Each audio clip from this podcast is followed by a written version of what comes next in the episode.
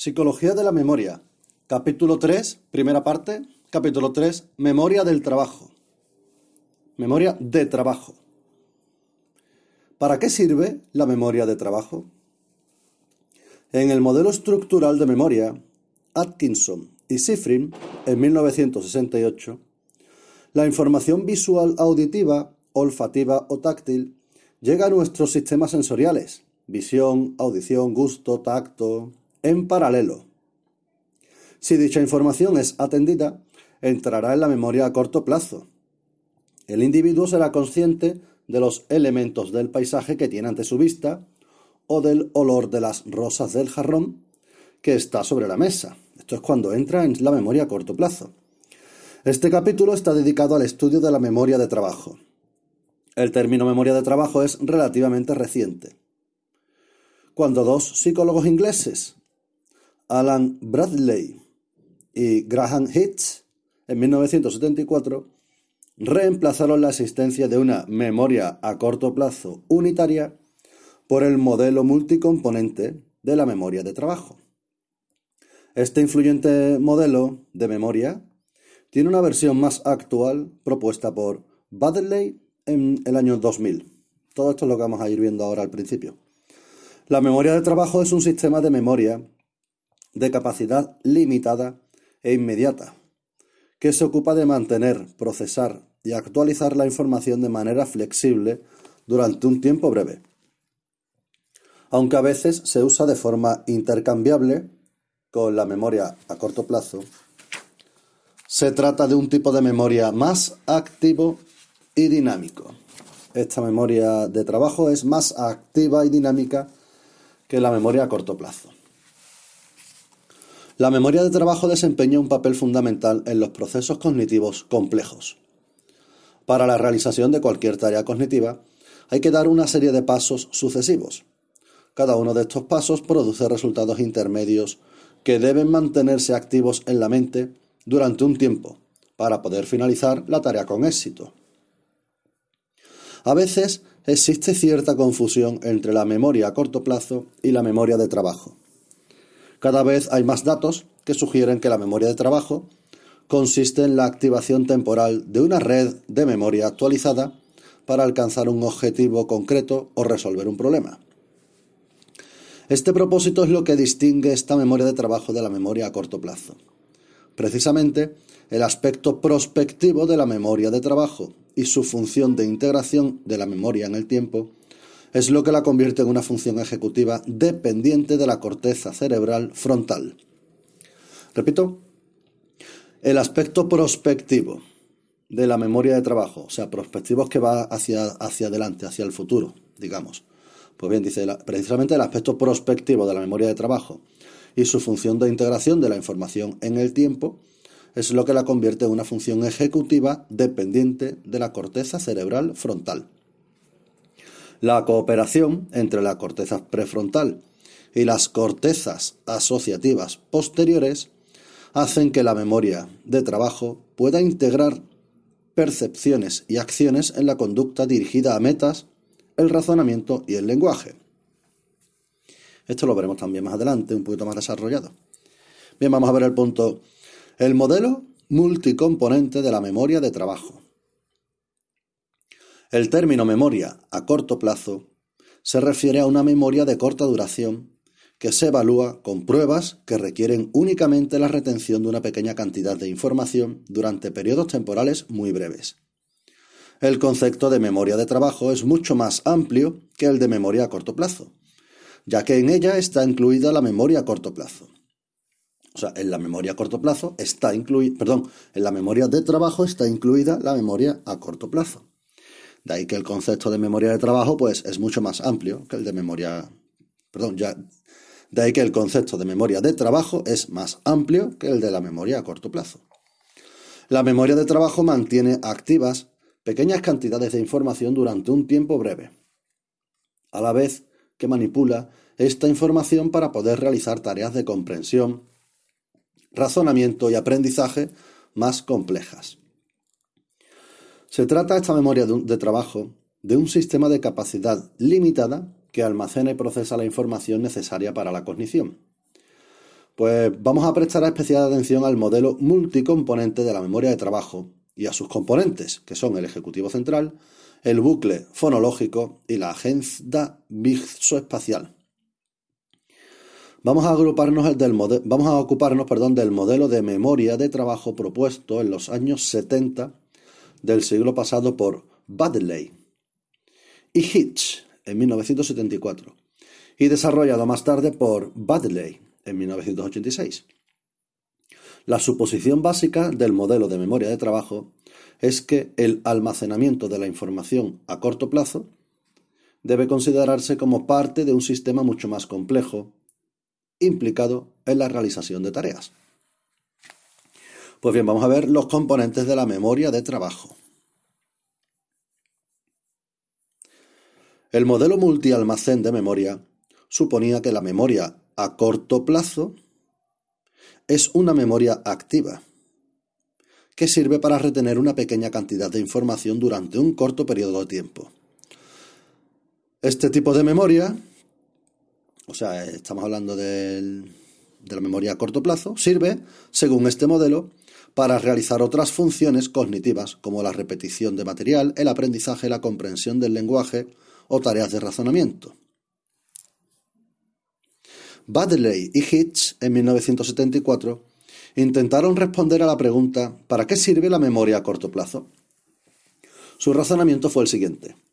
Si la memoria a corto plazo es una memoria activa, cuando esa memoria se dedique a la realización de una tarea que ocupe totalmente su capacidad y a la vez se pida a los sujetos que realicen una segunda tarea que requiera esfuerzo y dependa también de la memoria a corto plazo, por ejemplo, puede ser una tarea de razonamiento o de comprensión del lenguaje, la realización de esta segunda tarea será muy mala. Claro, será muy mala pues el almacén de la memoria a corto plazo, digamos que estaría totalmente ocupado. Para poner a prueba su hipótesis, Baddeley y Hitch utilizaron como tarea secundaria la repetición de series de dígitos de diferente longitud. Como tareas primarias utilizaron, vías, utilizaron varias tareas diferentes consistentes en la comprensión de textos, el aprendizaje de listas de palabras o el razonamiento sobre dibujos. Las dos variables dependientes de este estudio fueron la rapidez de la respuesta y el número de errores en función del número de dígitos que los participantes debían retener en la memoria. Dice, el tiempo de respuesta aumentó, aumentó linealmente con el aumento de la carga de memoria. Cuantos más dígitos los participantes debían retener en su memoria, el tiempo necesario para procesar si las fases presentadas eran verdaderas o falsas aumentaba. Este resultado concuerda con la predicción de la hipótesis de memoria de trabajo o memoria operativa. Sin embargo, el aumento del tiempo necesario para producir la respuesta no fue demasiado grande, incluso cuando la memoria a corto plazo estaba ocupada recordando ocho dígitos. Esto es porque, bueno, el ejercicio era con dígitos, por otro lado, el porcentaje de errores permaneció constante en todas las condiciones experimentales. Estos resultados en su conjunto parecían indicar que el procesamiento no se producía en la memoria a corto plazo, porque la capacidad de esta memoria estaba llena con la tarea de los dígitos. El razonamiento fue el siguiente. Si el procesamiento se produjera en la memoria a corto plazo, el, deterioro de la actuación en la tarea de razonamiento debería haber sido total. Pues bien, estos resultados parecen indicar que el razonamiento no se produce en la memoria a corto plazo, sino que se trata de dos memorias diferentes. Claro, no se produce la memoria a corto plazo, pues el individuo seguía haciendo el otro tipo de tareas. Estos, estos resultados y otros similares llevaron a Baddeley y Hitch en 1974 a proponer su modelo de memoria de trabajo como alternativa a la memoria a corto plazo. Este modelo de memoria de trabajo está formado por un ejecutivo central, encargado de controlar a otros sistemas que trabajan de modo concurrente, y dos sistemas subsidiarios, que son el, bucle fonológico y la agenda visoespacial. Repito, el modelo de, perdón, el modelo de memoria de trabajo propuesto como alternativa a la memoria a corto plazo, este modelo de memoria de trabajo fue propuesto por Baddeley y Hitch, está formado por un ejecutivo central que está encargado de controlar a otros sistemas que trabajan de modo concurrente y también está formado por dos sistemas subsidiarios, que son el bucle fonológico y la agenda visoespacial. Esto lo vamos a seguir viendo más adelante. El primero de estos sistemas, o sea, el bucle fonológico, es el encargado del procesamiento del lenguaje. Claro, de ahí que sea bucle fonológico, encargado de procesamiento del lenguaje. Y la agenda visoespacial es el que se encarga de la manipulación de las imágenes mentales. Claro, visoespacial, imágenes mentales, y el otro era bucle fonológico, procesamiento del lenguaje.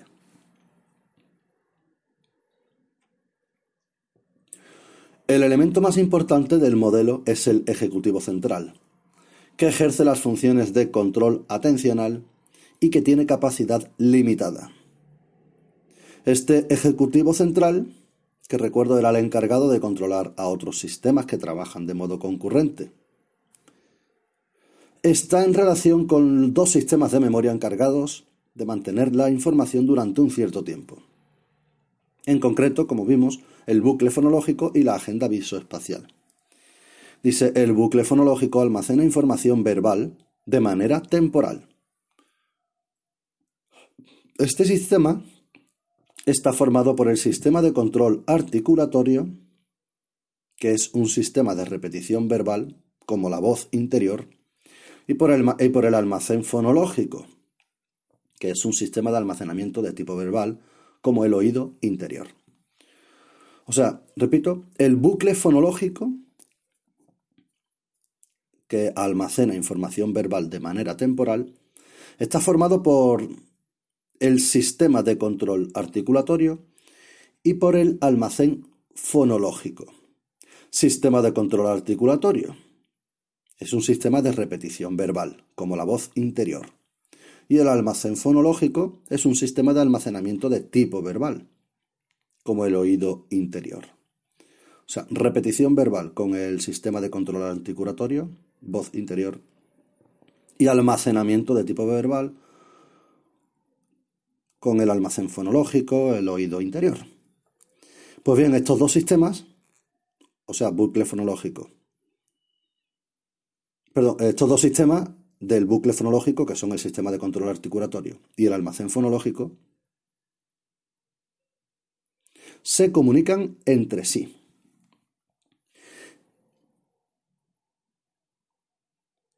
Y ahora vamos a ver el otro sistema de memoria encargado de mantener la información durante un cierto periodo de tiempo que se relaciona con el ejecutivo central, vimos el bucle fonológico, el otro era la agenda visoespacial.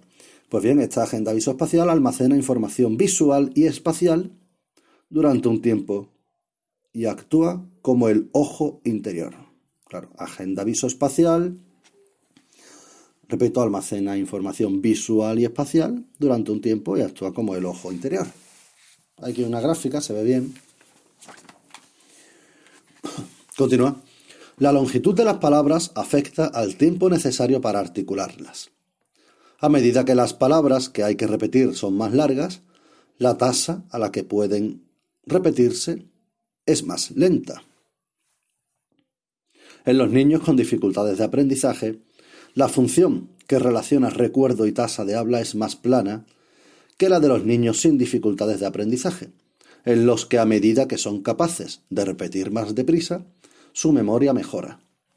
Los niños con dificultades de aprendizaje no utilizan de manera eficiente el bucle articulatorio.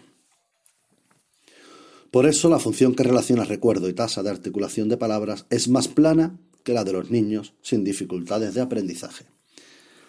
O sea, vemos aquí que los niños con dificultades de aprendizaje no utilizan de manera eficiente el bucle articulatorio.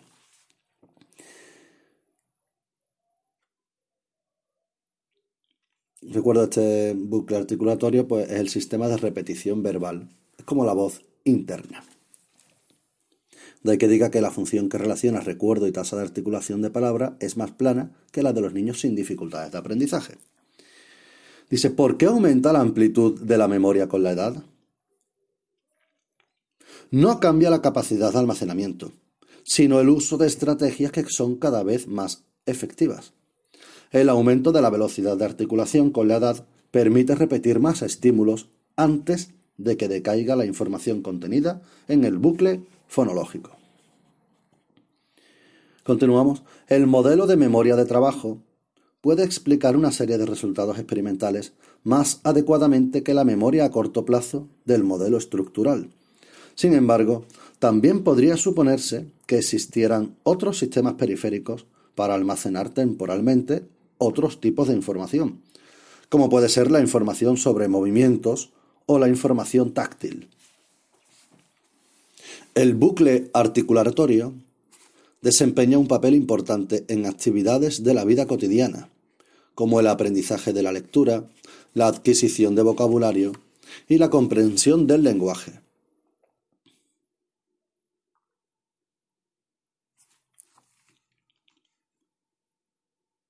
Por ejemplo, Daneman y Carpenter en 1980 supusieron que la memoria de trabajo debería ser mejor predictor de la capacidad para la lectura que la simple memoria a corto plazo. Esta memoria a corto plazo era el recuerdo de dígitos, por ejemplo. La hipótesis que pusieron a prueba estos investigadores fue que poseer a la vez buena capacidad de procesamiento y buena capacidad de almacenamiento debería estar más directamente relacionada con una buena capacidad de lectura que poseer únicamente una buena capacidad de almacenamiento. Recuerdo, claro, la memoria de trabajo también desarrollaba el procesamiento y no solamente la capacidad, mientras que la memoria a corto plazo pues solamente era la capacidad.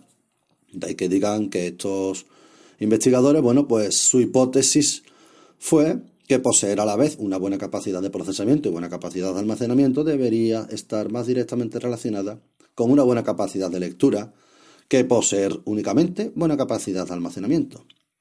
Los buenos lectores recordaban muchas más palabras finales de las frases que los malos lectores. Esto sobre el bucle articulatorio. Sobre el Ejecutivo Central.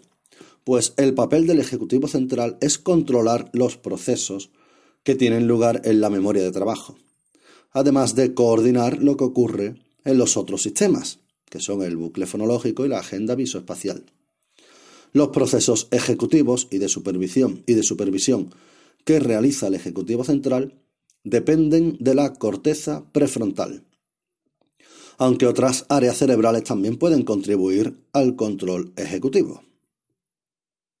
Este componente se ha asociado con el control de la atención y con la inteligencia fluida. O sea, el, Ejecutivo Central se ha asociado con el control de la atención y con la inteligencia fluida.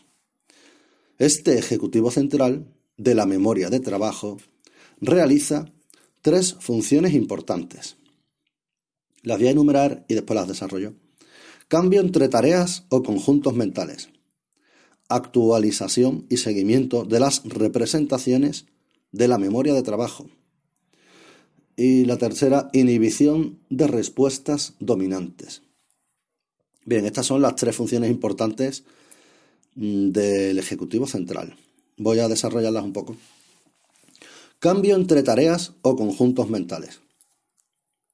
Entre las tareas experimentales que se utilizan para evaluar esta función de control están la tarea número letra y la tarea local global. Otra función importante del Ejecutivo Central, vimos cambio de tareas o conjuntos mentales, pues otra era actualización y seguimiento de las representaciones de la memoria de trabajo. La actualización de la información exige el seguimiento y la codificación de la información que va entrando al sistema de procesamiento en función de su relevancia para la tarea que se está realizando para después revisar los ítems mantenidos en la memoria de trabajo, reemplazando la información que ya no es relevante por la información relevante. Esta función requiere manipular activamente el contenido de la memoria de trabajo. De ahí que este punto, esta otra función importante del Ejecutivo Central, es la actualización y seguimiento de las representaciones de la memoria de trabajo. Para evaluar esta función se utiliza con frecuencia la tarea NVAC que es una tarea relacionada con la corteza prefrontal dorsolateral. Esta tarea en EVAC la vamos a ver después en el siguiente audio. Que es, recuerdo, una tarea para comprobar, digamos, la actualización y seguimiento de las representaciones de la memoria de trabajo. Bien, pues el tercer, la, la tercera función importante del Ejecutivo Central es la, vimos primero cambio entre tareas o conjuntos mentales, acabamos de ver actualización y seguimiento de las representaciones de la memoria de trabajo, pues el tercero es inhibición de respuestas dominantes. Esta función se refiere a la capacidad para inhibir voluntariamente respuestas automáticas, dominantes o prepotentes cuando sea necesario. Entre las tareas utilizadas para evaluar esta función de la memoria de trabajo está la tarea de STROP. Esta tarea de STROP ya la hemos visto también en otras asignaturas. Esta tarea exige, o estas tareas exigen, que el sujeto inhiba o detenga voluntariamente una respuesta que resulte automática. De ahí que este punto es inhibición de respuestas dominantes. Se refiere a la capacidad para inhibir voluntariamente respuestas automáticas, dominantes o prepotentes cuando sea necesario. Se utiliza la tarea de STROP. Pues bien, dice, estas tres funciones ejecutivas del Ejecutivo Central, o sea, el cambio entre tareas, la actualización y seguimiento de las representaciones de la memoria de trabajo y la inhibición de respuestas dominantes, se distinguen claramente entre sí pero no son totalmente independientes. Bien, vamos a ver otro, otro apartado. Seguimos dentro del modelo multicomponente de la memoria de trabajo. Eh, bueno, acabamos de ver los componentes de la memoria de trabajo. Aquí entraba el ejecutivo central, bucle fonológico, agenda, agenda visoespacial. Bien, vamos a ver la actualización del modelo de la memoria de trabajo. Es una actualización de este modelo que hemos visto. El principal problema del modelo de memoria de trabajo original era explicar cómo se relacionaba con la memoria a largo plazo. Por eso, años más tarde, Badley en el año 2000 propuso un modelo actualizado más complejo de memoria de trabajo multicomponente a partir del modelo inicial, formado por los tres componentes. Recuerdo, estos tres componentes eran Ejecutivo central, bucle fonológico y agenda visoespacial. Pues bien, estamos en la actualización de este modelo de memoria de trabajo. El modelo actualizado presenta dos adiciones importantes.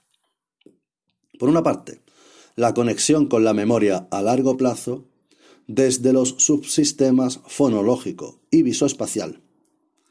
Una permitiendo la adquisición del lenguaje, o sea, el, fonológico, y otra permitiendo el conocimiento espacial, que es el visoespacial. O sea, esta adición es eh, la conexión de memoria a largo plazo entre los subsistemas fonológico y visoespacial. Y otra actualización de este modelo de la memoria de trabajo es la inclusión de un almacén episódico que en su versión original se accedía solo desde el Ejecutivo Central. Sin embargo, nuevos resultados experimentales indicaron que se podía también acceder a este almacén episódico a través del bucle fonológico y del sistema visoespacial. O sea, eh, para repetir así rápido, esta actualización del modelo de la memoria de trabajo eh, tenía dos puntos importantes. Por una parte, la conexión de la memoria a largo plazo con los subsistemas fonológico y visoespacial, y por otra parte la inclusión de un, almacén episódico que en la versión original se accedía solamente desde el Ejecutivo Central y en esta actualización se, se accede también desde el bucle fonológico y desde el sistema visoespacial. Vamos a ver la memoria de trabajo visoespacial. Después veremos el, buffer episódico. Aunque el modelo de la memoria de trabajo se desarrolló principalmente a partir de estudios realizados con materiales verbales, en los últimos años los estudios realizados para investigar los procesos visoespaciales han aumentado enormemente. O sea, ya no solamente se, se averigua sobre o se indaga sobre la memoria de trabajo a partir, como en un principio se hizo con materias verbales, sino que también se está haciendo eh, con procesos visoespaciales. La agenda visoespacial hoy se conoce como memoria de trabajo visoespacial. Este tipo de memoria se define como la capacidad para mantener información visoespacial en un sistema temporal de memoria y procesarla sin tener en cuenta la fuente estimular, normalmente visual, pero también áptica o auditiva. La memoria de trabajo espacial para estímulos presentados al tacto es más limitada que para estímulos presentados visualmente. Hay aquí un estudio sobre la memoria de trabajo visoespacial para estímulos visuales y ápticos. Eh, dice el estudio este, vamos a ver un poco la interpretación final. Los resultados de este estudio mostraron que en todas las condiciones de interferencia, los participantes actuaron mejor cuando la tarea fue visual que cuando fue áptica a pesar de que el número de posiciones a recordar fue menor y el tiempo de exploración mayor en la condición áptica que en la visual. Está un poco corroborando, bueno, pues lo que hemos visto sobre esta memoria de trabajo visoespacial. En cuanto a los efectos de la interferencia, las tareas de interferencia espacial deterioraron el componente visoespacial de la memoria de trabajo, aunque este efecto solo fue significativo cuando ambas tareas, la primaria y la de interferencia se realizaron en la misma modalidad, o sea, las dos tareas realizadas en la visión o las dos tareas realizadas en el tacto. Estos resultados sugieren que independientemente del componente espacial implicado en estas tareas, hay un componente específico que influye en la actuación. Por el contrario, la tarea secundaria que implicaba al bucle articulatorio, que en el ejemplo, o sea, que en el en el experimento que ellos utilizaron, era una sílaba, o sea, era la repetición de la sílaba la, la, la, la, la, la. Pues bien, esto no produjo ningún efecto en la actuación. Y lo mismo que ocurrió con la tarea visual estática.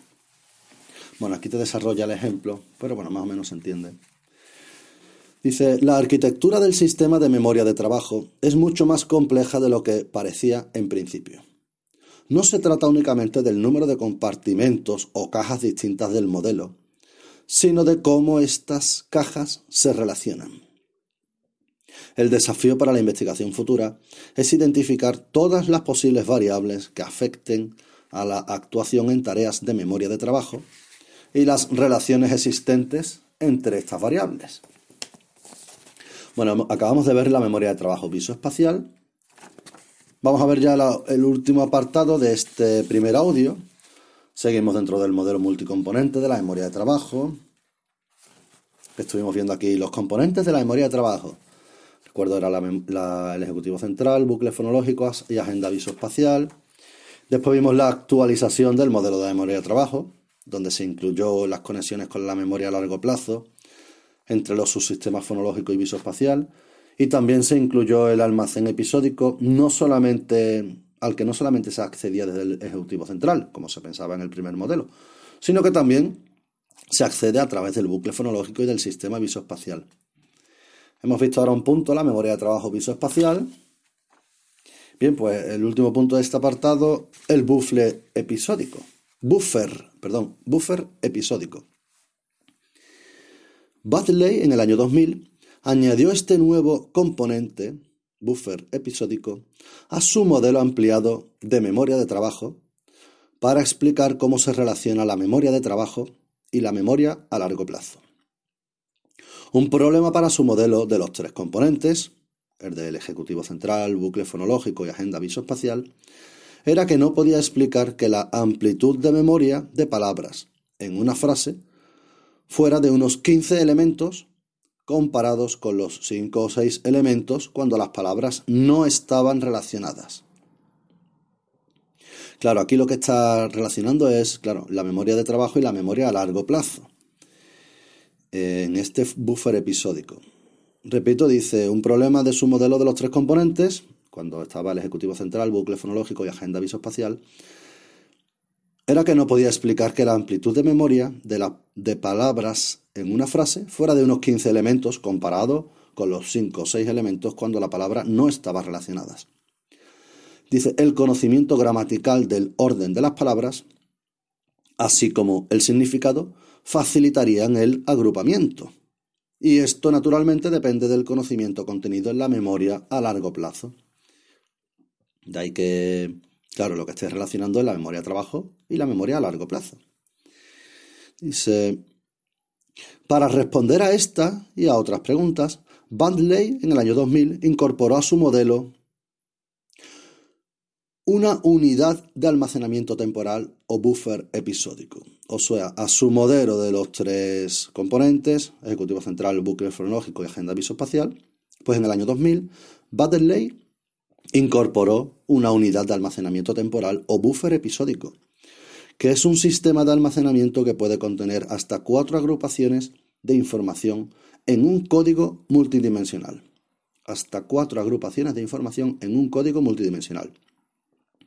Esta unidad de almacenamiento temporal episódico puede estar conectado con los distintos subsistemas de la memoria de trabajo y también puede conectar estos subsistemas con la información de la memoria a largo plazo y de la percepción.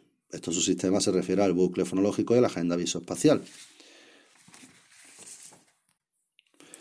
Pues bien, repito, dice que esta unidad de almacenamiento temporal, o sea, o buffer episódico, que puede estar, puede estar conectado con los distintos subsistemas, bucle fonológico y agenda visoespacial, de la memoria de trabajo. Y también puede conectar estos subsistemas con la información de la memoria a largo plazo y de la percepción. Bien, pues hasta aquí la primera parte de este capítulo 3 de Psicología de la Memoria. Capítulo 3, Memoria de Trabajo.